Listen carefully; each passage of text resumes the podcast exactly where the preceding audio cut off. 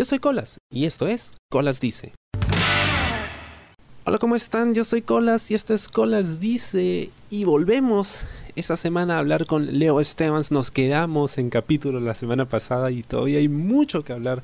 Leo Estevans de Leo Team Latino, bienvenido nuevamente al programa. ¿Qué has hecho esta semana? Este, hola, muchas gracias otra vez. Pues más que nada, este, te digo, me estoy concentrando muchísimo, este, bueno, te digo, en mi trabajo. Y este, también, por ejemplo, intento buscar el tiempo para salir con mis amigos, etcétera. Pero sí está muy concentrado ahorita en, en eso, en mi trabajo y pues en mi escuela. ¿Por qué Leo Team Latino? ¿Leo Team Latino es el nombre de la productora? O sea, ¿esta productora está dedicada solo a ti o es el nombre dentro de la marca de una productora más grande? ¿Cómo es? Pues sí, es una productora dedicada solo a mí. yo soy, bueno, o sea, también a otros, a otros chicos, pero yo soy como que la estrella principal. Este te digo, también hay otros actores y así. Este, y aparte estamos vinculados a otras páginas. como tal es este Leo Adolescente Latino, en inglés, traducido. Y este es este, se especializa más que nada y, y produce más que nada porno twink, o sea, puros twinks, ¿me entiendes? Y este, y entonces, este, es bastante chido. Lo he disfrutado mucho ese, ese trabajo. Y, y pues estamos, esto, ya estamos, este, eh, ya estamos en muchas páginas, te digo, muchas páginas compran nuestro contenido. Últimamente has estado súper, súper activo con eh, nuevo contenido. ¿Cada cuánto eh, están grabando nuevos videos? Eh, ¿Cuánto tiempo les tarda eh, producirlos? ¿Y de dónde salen las ideas para, para, las temáticas? Porque lo más chévere es que tus videos tienen historias, ¿no? O sea, no son simplemente, ah, hola, hola, ¿qué tal? Ya, tiremos, ¿no? O sea, no, hay una historia y eso es lo que, digamos, lo hace más interesante. ¿Cómo es el proceso de creación de, de una escena? Pues mira, este, tengo varios socios y este, varios que se encargan como que de esa parte eh, el proceso más o menos creativo eh, no es muy tardado. Yo creo que a lo máximo tarda un día en elegir así como que una situación, un contexto, una historia que ponerle en escena. Este, lo que sí tarda un poquito más es este la grabación como tal, la fecha de la escena, porque lo que pasa es que nosotros lo que hacemos es que elegimos a ciertos chicos que tienen ciertas características, ¿no? O sea, de, o sea, que estén jóvenes, que estén en un cierto rango de edad. Y lo más importante de todo es que solo aceptamos a chicos VIH negativos y negativos de todas las enfermedades. Pues, y a todos los chicos, antes de entrar y hacer casting o filmar escena, les pedimos que se, antes que todo, antes que todo, que se vayan a hacer unos análisis de salud sexual que se vayan a hacer análisis de VIH, de hepatitis B, de hepatitis C y de BDRL. Y ya cuando tengan esos análisis y salga todo negativo, ya pueden, este, ya pueden empezar con nosotros. Y obviamente que tengan su IFE, que sean mayores de edad. Y este, entonces eh, esa es la parte que se tarda un poquito.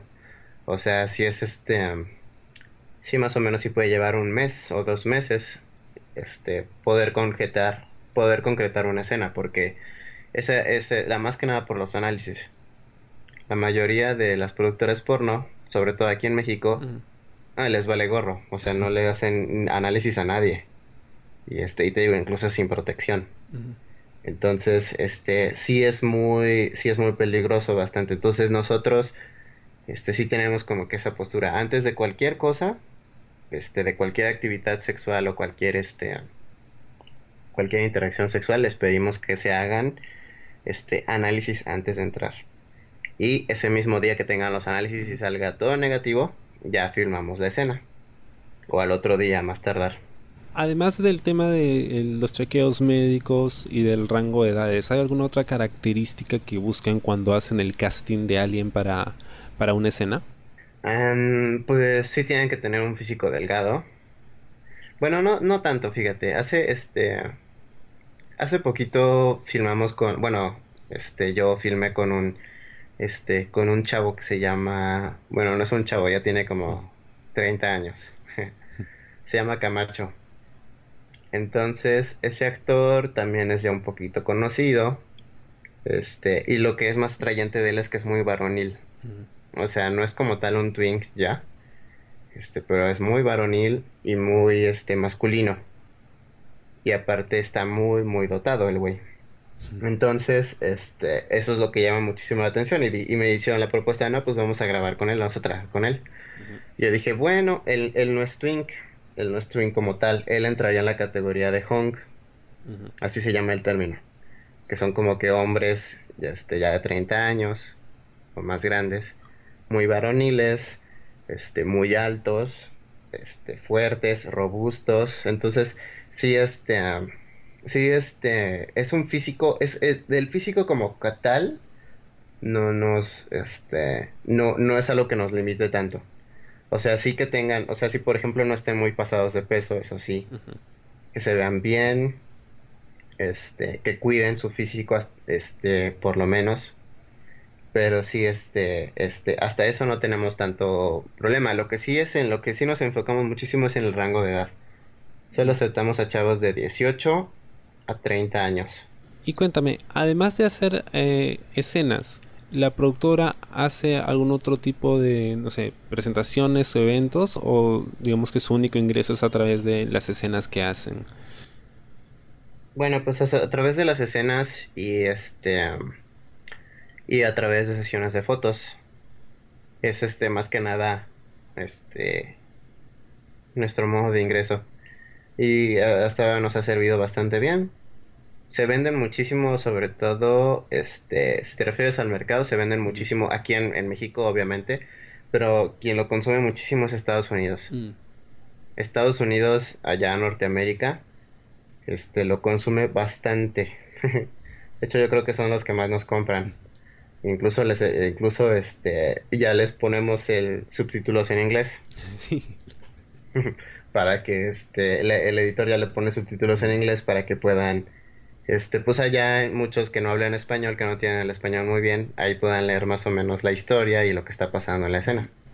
Eh, ¿Qué es lo que más te gusta grabar en una escena? ¿Hay algo que particularmente se te haga más fácil o, se te haga más divertido de grabar, no sé, alguna postura, alguna actividad, digamos los juegos previos o ya la acción en sí? Pues lo que más me gusta a mí en lo personal y bueno, lo que más se me hace más fácil grabar es el sexo oral más que nada. Y este, eh, también el juego previo, pero sobre todo el sexo oral. Todo lo, todo lo que sea sexo oral, todo lo que abarca. Pues, este, ya como tal sexo este, anal penetrativo, ahí sí es un poquito complicado porque este, sí pueden, digamos, me puede doler, me pueden lastimar, este, e, es, es, este, es como que más, este, más intenso, ya se tiene que poner el condón, mm, el lubricante y entonces, sí, por esa parte, más que nada.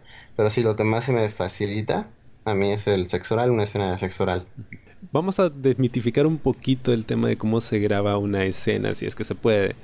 Eh, ¿Cuál es la preparación previa que tú tienes para una escena? Ah, pues este, tengo que escuchar música. De hecho, sí le he pedido varias veces ahí este al camarógrafo a ver si tiene así como que, si puede hacer una playlist. Yo he intentado hacerla, pero como no he tenido tiempo, sí, sí, le, sí le, he dicho así de que es que necesito escuchar música así como que para mentalizarme y así, este, para soltarme y lo que sea. Entonces, este, eh, sí tengo que escuchar así música. Y este, obviamente me voy a, me meto a bañar. Antes, el otro chico con quien voy a grabar también se mete a bañar. Mm, este, me lavo los dientes, eh, me peino, me arreglo todo. Así como que se vea este, lo mejor este, al inicio de la historia. Con la mejor apariencia, para que salga muy bien. Entonces sí necesito así como que una preparación este, mental y una preparación física. ¿Qué tipo de música escuchas? Mm, ah, soy muy rockero. Soy muy, muy rockero y muy de este, música rock clásico, música de los 80, música de los 70, 90, 50, 60. Soy como que muy este muy retro. Cuéntame, antes del, digamos que las escenas de sexo oral y los previos son como que más sencillas de grabar, pero antes de una escena penetrativa, o sea, ¿tienes alguna preparación o tienes que dilatarte por tu cuenta antes de, de empezar a grabar? Pues fíjate que hasta ahora como tal no, ¿eh? O sea, este, la única preparación que sí pido es que, por ejemplo, el chico con quien estoy me dilate. Mm. Ya sea por este rimming o bueno, no sé si conoces ese término, el rimming. Pero bueno, explícalo para la gente que no, que no lo conoce. Sí, bueno, este, como tal, así de que le pido al chico que, bueno, que incluyamos en la escena, digamos, si se puede, este, que, que el chico me haga beso negro, pues, y me dilate, para que no sea tan, no sea tan difícil, este, como que esa parte, este, empezar a tener sexo anal. Y, este, sí pido, sí, por ejemplo, bueno, obviamente siempre, siempre con condón, que aparte el condón tiene lubricante, pero aparte un, este, un lubricante extra en gel. Y este, y entonces sí es como, sí son como que mis requisitos, porque sí es complicado a veces, este, por el dolor más o menos, y este, hacer una escena de sexo anal. Pues, entonces sí, esos son como que los pasos que sigo. Cuéntame un poquito acerca de, digamos, las escenas dramáticas dentro de un, video. Eh, ¿Tienen un guion o es algo que ustedes improvisan? O sea, simplemente te dicen ya, mira, de esto se trata y ya tuve lo que dices o, lo tienen escrito. Este, no, como tal no es escrito. O sea, afortunadamente no incluimos tantas, este, tantos diálogos, porque si se, luego sí el espectador se cansa.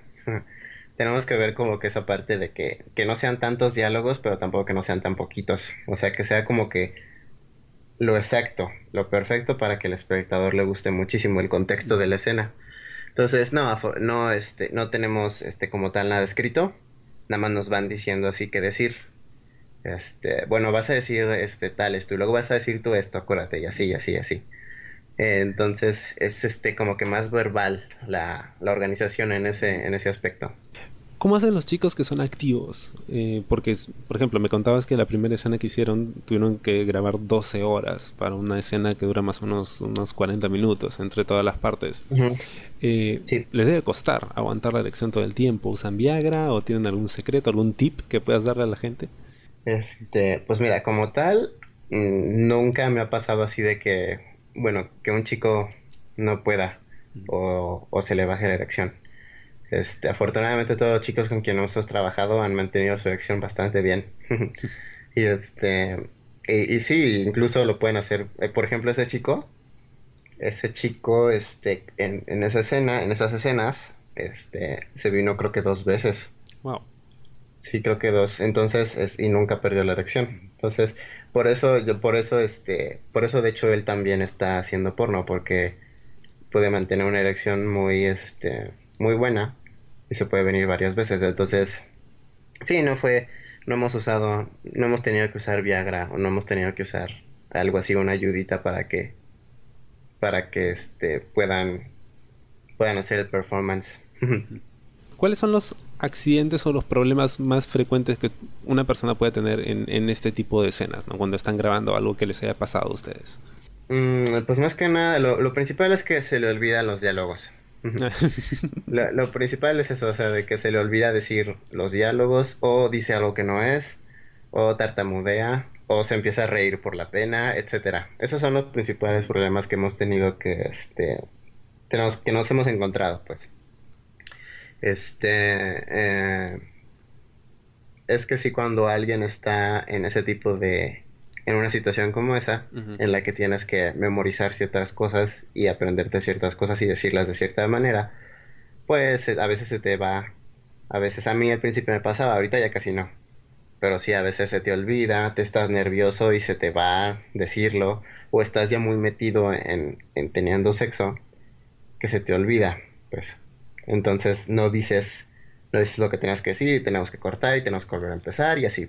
Esos son como que los principales problemas que tenemos.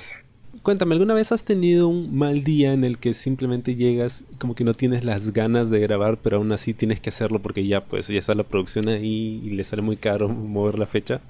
Pues mira, afortunadamente hasta ahora no. Afortunadamente este sí me he podido organizar bien. Es un poquito molesto porque a veces no puedo yo coordinar mis horarios con el horario que tiene, por ejemplo, el actor. O el horario que tiene el camarógrafo.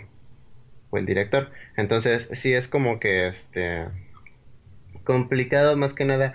en esa parte de coordinar. Entonces, a veces sí hemos tenido así como de que, ay, este, no va a poder, va a llegar más tarde, que no sé qué.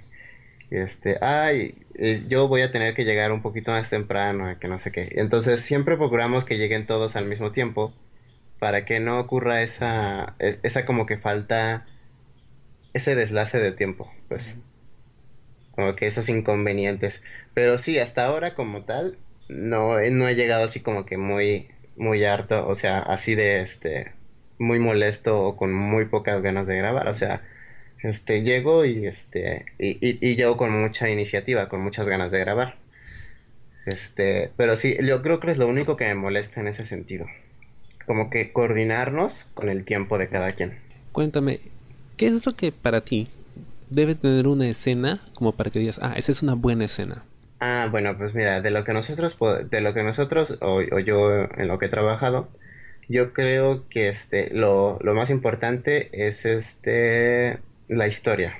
Mm. Yo creo que es una de las cosas más importantes, así como que tenga una buena historia, que tenga una historia creíble, no que sean exageraciones y este o muy aburridas, por ejemplo, o así situaciones o historias muy choteadas, este, pero eso es, eso es como que también lo, lo, lo importante, una de las cosas más importantes. También que los dos chicos este, tengan química, o sea, que se gusten, ¿me entiendes? Y para que puedan este, hacer el performance y puedan desenvolverse bien en la escena. Este, también algo importante son las tomas, o sea, de que, de hecho, también por eso a veces este, me intento coordinar mucho con el camarógrafo y este y con el director. Así que él me diga no que esta que esta toma se ve bien pero cómo ves esta y, y así de que se vea que, que, no se vea nada más una sola toma que se vea fluido para que el espectador lo pueda disfrutar entonces este yo creo que eso es lo importante. O sea que tengan química los actores este que sea una toma fluida que tengan varias escenas o sea varias varias tomas de diferentes ángulos y que tenga una historia buena y creíble. Cuéntame eh, bueno en lo general en lo general, este, también opino lo mismo, pero ahí sí varía un poquito, este, más o menos en mi opinión, porque hay, por ejemplo, producciones porno, o escenas porno, películas porno, este, que tienen una historia muy buena, por ejemplo, pero no tienen una producción muy chida, o sea, nada más tienen bien poquitas escenas de muy poquitos ángulos. Este, entonces, este, sí me fijo como que yo creo que esa es como que mi opinión general. O sea, que tenga así, este, varias, varios ángulos, de, o sea, varias tomas de varios ángulos con una buena historia. Cuéntame, eh, ¿alguna vez te ha tocado grabar con alguien con quien no tenías mucha química? Mm, con un chico nada más una vez. Una vez con un chico me tocó grabar. Este, el chico se llama Dealer. Dealer T, creo que sí, creo que ese es su nombre de actor porno. Es este. Es un chico eh, afroamericano. De hecho, creo que por ahí está el video en el canal ese en el que manejan de Xvideos. Este, es un chico, sí, afroamericano. Eh, muy oscuro, muy negro. Este, y este, o sea, no porque me haya disgustado su, su apariencia, nada más que no me gustó su manera de ser. Oh. Es, era muy exigente. y era muy, este, como que un poquito mamoncito, ¿me entiendes? Entonces me desesperaba a veces y, y, bueno, yo no le dije nada, pero sí, este, fue difícil tener una química con él porque me fijo también muchísimo en la personalidad de las, de las personas.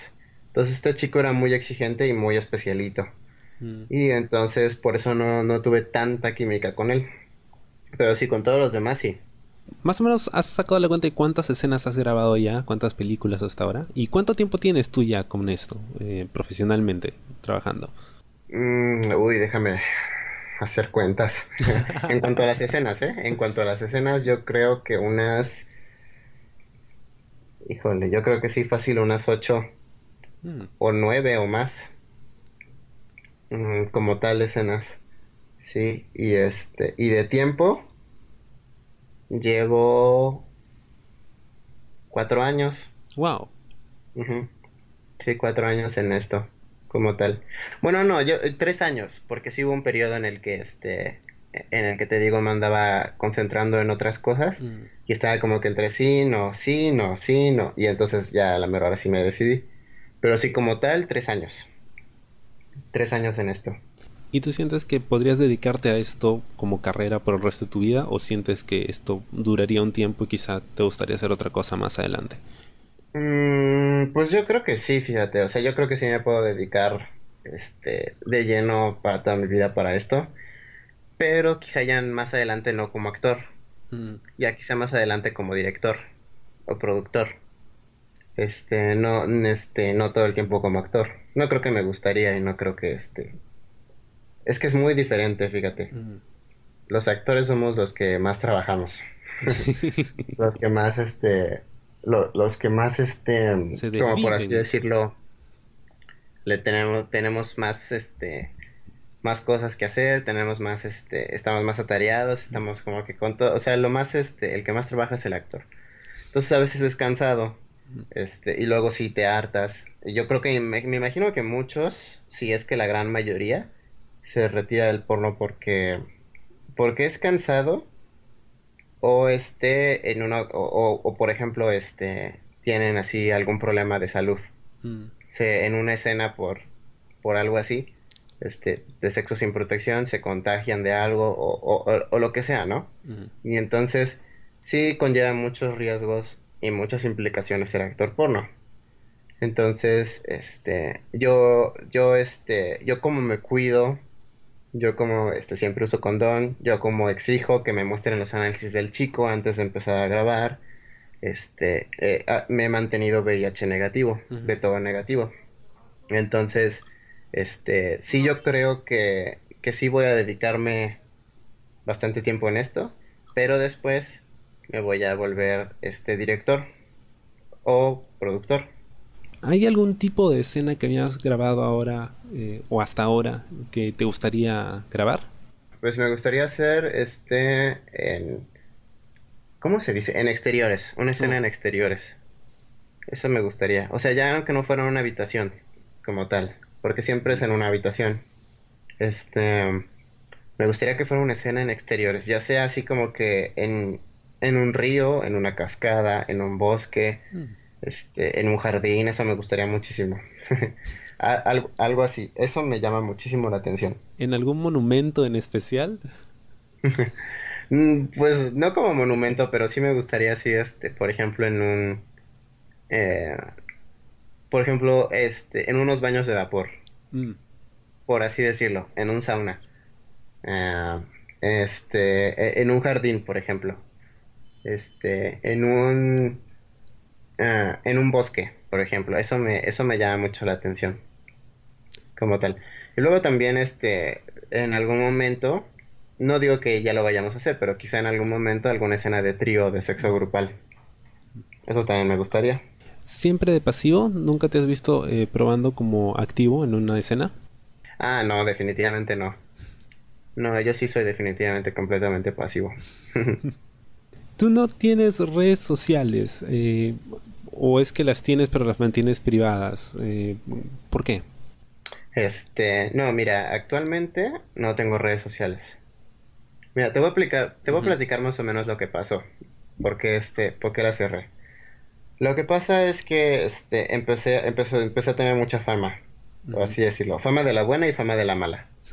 Entonces, este, mucha gente me, me, agregaba, se me saturaron todas las redes sociales, se me saturó Facebook, se me saturó Twitter, entonces mucha gente me agregaba y mucha gente este, se saturó literal la página, entonces me quitaba ya muchísimo tiempo. todo el tiempo me tenía que estar conectando, todo el tiempo me tenía que estar viendo qué onda, viendo qué compartieron de mí ahora, viendo qué pusieron en mi muro, etcétera, ¿no? Entonces, este, también lo que me empezó a pasar es que muchas personas este, eh, empezaron a hackear. Oh. Empezaron a hackear mi cuenta. Las hackeaban.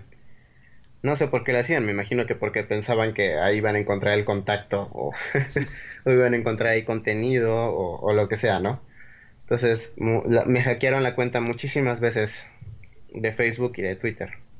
Entonces, este, eh, era todo el tiempo estar revisando a ver que la gente no se metiera, que la gente este, no invadiera la cuenta, que la gente no, este, no descifraba la contraseña, entonces era, era muy difícil como que esa parte, ¿me entiendes? Y este, y entonces dije, no, mira, ¿sabes qué? Mejor por el momento voy a cerrar todas mis redes sociales. Por ahora, porque sí, y fíjate, cuando la cerré me liberé. Cañón. Ya tengo tiempo de hacer muchísimas cosas, ya no todo el tiempo tengo que estar ahí cinco horas, cuatro horas ahí revisando todas mis redes sociales, todo lo que publican. Este, ya no tengo, ya no soy esclavo del teléfono, entonces es este, es muy padre ahorita no tener redes sociales. Mira que ahora que lo mencionas, a mí me robaron el teléfono hace unas semanas y hasta que me compraba otro, de verdad, en serio, ves el mundo diferente.